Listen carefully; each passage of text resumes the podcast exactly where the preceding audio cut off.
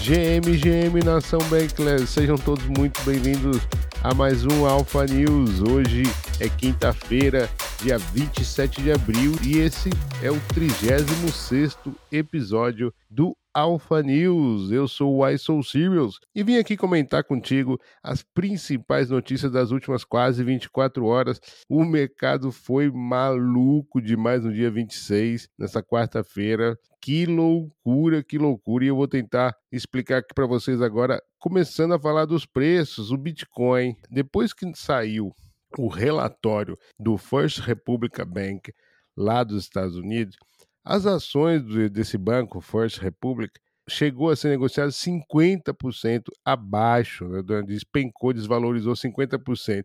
Logo após isso, sabe o que aconteceu com o Bitcoin? Ele preparou um micro rally de quase 10%, tá? praticamente 20 horas depois desse relatório do First Republic Bank. O Bitcoin fez um rally de mais 10%. Chegou, chegou a ser negociado a 30 mil dólares, bateu ali na resistência dos 30 mil. Só que depois ele simplesmente devolveu tudo, isso mesmo, oito horas depois. Ele voltou a bater nos 27 mil e agora está sendo negociado, no momento dessa gravação, nos 29 mil.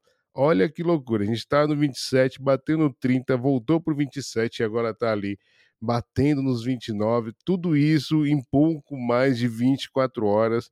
Como eu falei, o motivo da alta já se sabe, foi a questão do First Republic Bank. O motivo da baixa, esse daí está sobre várias suspeitas aí no mercado. Uma delas é que essa venda, esse despejo, foi uma ação da Mt. Gox ou e também dos bitcoins em posse do governo americano, aqueles lá do REC, lá da Silk Road. Olha, a Glassnode publicou um relatório com dados on-chain comprovando que os endereços, tanto da, das carteiras dos Estados Unidos como da Mt. Gox, continuam intactas, tá? Então isso daí é fake news, fake news, não tem nada a ver essa queda com bitcoins da Mt. Gox ou dos Estados Unidos. E o mais curioso é que se ontem o nosso índice de medo e ganância estava no neutro, hoje ele foi para o grid, ele foi, voltou a ficar otimista ali, batendo ali os 59 não sabia se entrava num longo ou num short, movimento intenso, extremamente manipulado. Tá? O mercado nessas últimas 24 horas foi mesmo muito, muito manipulado. Então, muito cuidado. Entretanto, eu continuo bullish, tá, pessoal? Eu tenho gostado dos volumes que tem feito aí nessa zona. Acredito que é uma zona de consolidação para uma continuação da pernada de alta. A dominância do Bitcoin está agora em seu maior valor desde maio de 2021, de acordo com a análise do trader Thiago Sardinha. A dominância, é, desde o início do ano, tem feito um movimento né, típico de tendência de alta, com fundos e topos ascendentes. E agora fique de olho aí, porque se a dominância do Bitcoin subir, independente do preço de tela do Bitcoin, as altas vão sofrer. Tá? Então, bem atento aí ao momento aí de estar tá exposto nas altcoins. Acho que pode ter aí oportunidades bem interessantes para você acumular altos e trabalhar aquele teu preço médio, ou então até mesmo já pensando aí nos próximos bags da próxima bull. E agora vamos começar o nosso giro de notícias. A primeira, a primeira que eu quero trazer é também relacionada ao Bitcoin. Estados Unidos anuncia a primeira mineradora de Bitcoin movida a energia nuclear. Bem interessante, foi aberta lá na Pensilvânia.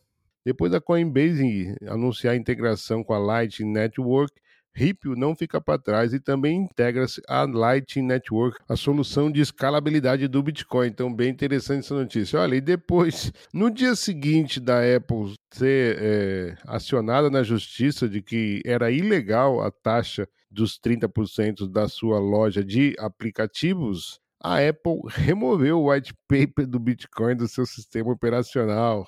Que vexame, hein? Olha, a Visa apresenta projeto de integração com o Real Digital. Esse projeto foi em parceria com a AgroToken, Microsoft e Sinqia. Essa plataforma vai, vai permitir que agricultores possam financiar e vender suas safras de forma segura utilizando a tecnologia do blockchain. Muito interessante e, novamente, como a gente tem falado de integração né, do, do real digital.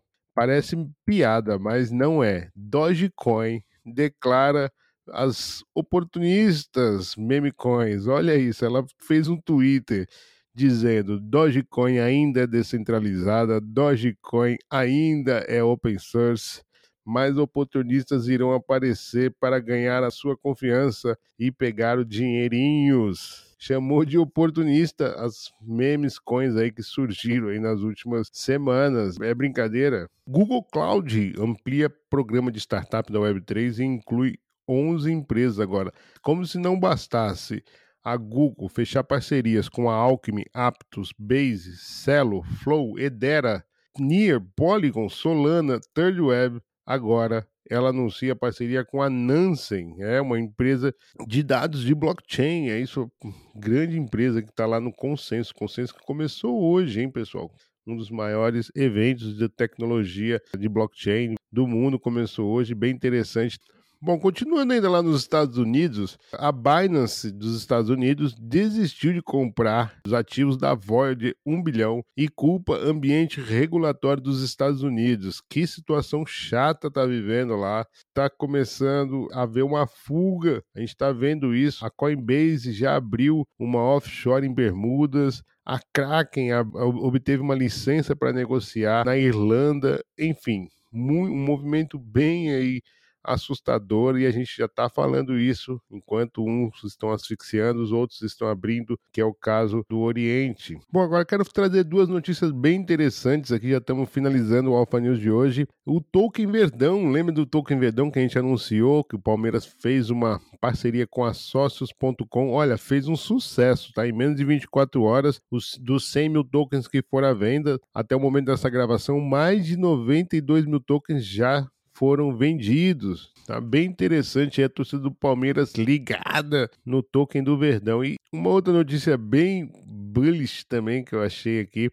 Uniswap ultrapassa um trilhão e meio em volume de negociações. É isso mesmo. Mais um marco aí para a corretora do unicórnio. Viva o DeFi! E agora eu quero finalizar o Alpha News de hoje trazendo um ponto bem polêmico que aconteceu no Brasil especificamente. A justiça aplica multa ao Telegram de um milhão por dia se não suspender a app no Brasil. Isso aconteceu após a empresa não fornecer dados para uma investigação da Polícia Federal envolvendo neonazistas. É uma situação muito delicada, especialmente para nós que estamos imersos nesse universo da Web3, que zelamos muito pela privacidade. Eu acho que o Telegram fez bem em defender a privacidade, ainda que esse assunto precisa ser investigado, ainda que esse assunto precisa ser, ser punido, enfim. É, isso abre um outro debate. Além da questão da privacidade, também tem a questão das redes sociais, do quão centralizado estão as nossas interações digitais e o quanto protocolos como a Lens são importantes para trazer essa descentralização. E só que assim, quando a gente defende o protocolo da Lens, nós estamos justamente defendendo que não haja censuras, né? Então, tipo, é muito delicado esse ponto. Eu realmente acho que temas como nazismo, temas que colocam o bem-estar e, e, e a, a, saúde, a integridade, né, de, de uma pessoa, de uma de uma etnia, de um, de um povo, tem que ser combatido, tem que ser esmagado, né? Smash nazis. Mas, cara, é, não acho que o Telegram tem que sair entregando para a Polícia Federal as conversas assim, sabe, a qualquer momento, entendeu? Acho que isso daí é uma questão sim de privacidade individual e acho que o Telegram agiu bem nessa, nessa posição aí de, de não, não revelar dados que são pessoais, que a gente confia que o Telegram não vai fazer isso com as nossas mensagens. Então, é, eu, eu achei descabível essa medida aí da justiça brasileira e acho que questão de horas, talvez quando esse episódio for ao ar,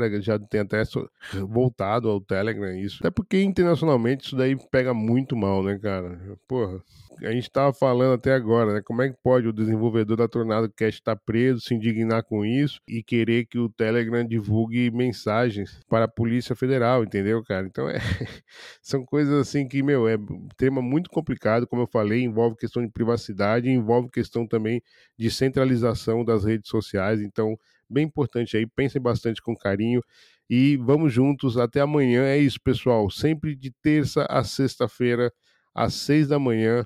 Alpha News aqui na Bankless Brasil, trazendo muita informação das últimas quase 24 horas. Lembrando que nada do que foi falado aqui é indicação de investimento ou recomendação fiscal. Estamos a caminho do desconhecido e essa fronteira não é para qualquer um. Mas eu estou muito feliz que você está com a gente aqui na Bankless Brasil. Ok, pessoal, voltamos amanhã. Um forte abraço, fiquem bem, protejam-se.